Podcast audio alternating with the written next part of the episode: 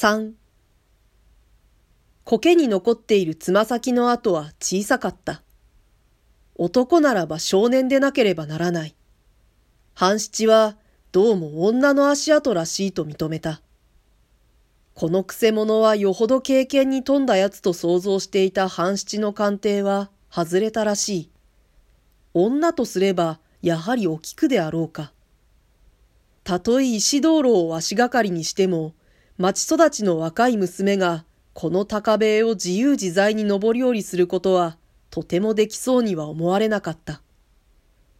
半七は何を考えたか、すぐに菊村の店を出て、現代の浅草公園第六区をさらに不秩序に、さらに幾倍も混雑させたような両国の広小路に向かった。もうかれこれ昼頃で、広小路の芝居や寄せも、向こう両国の見せ物小屋も、これからそろそろ生やし立てようとする時刻であった。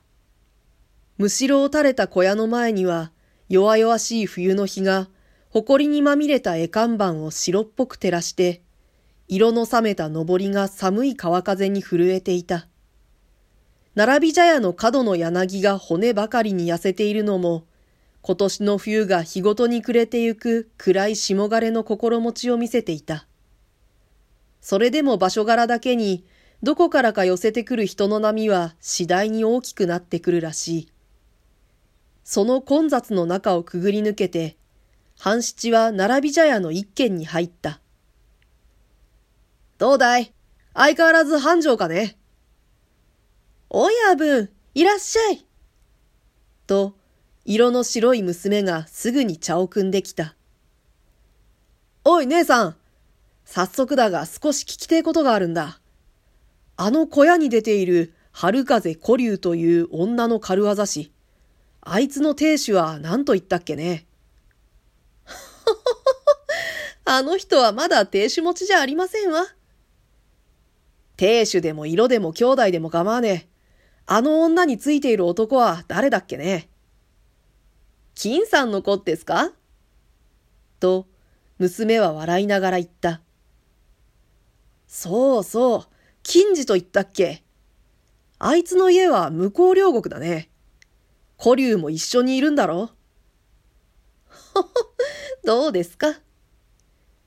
金次は相変わらず遊んでいるだろう。何でも、元は大きい呉服屋に奉公していたんだそうですが、古流さんのところへ反物を持って行ったのが縁になって、古流さんよりずっと年の若い、おとなしそうな人ですよ。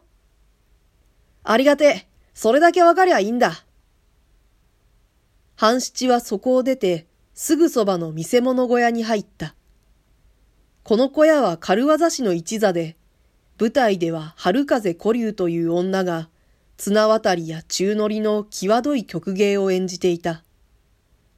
古流は白い面をかぶったような厚化粧をして、せいぜい若々しく見せているが、本当の年はもう三十に近いかもしれない。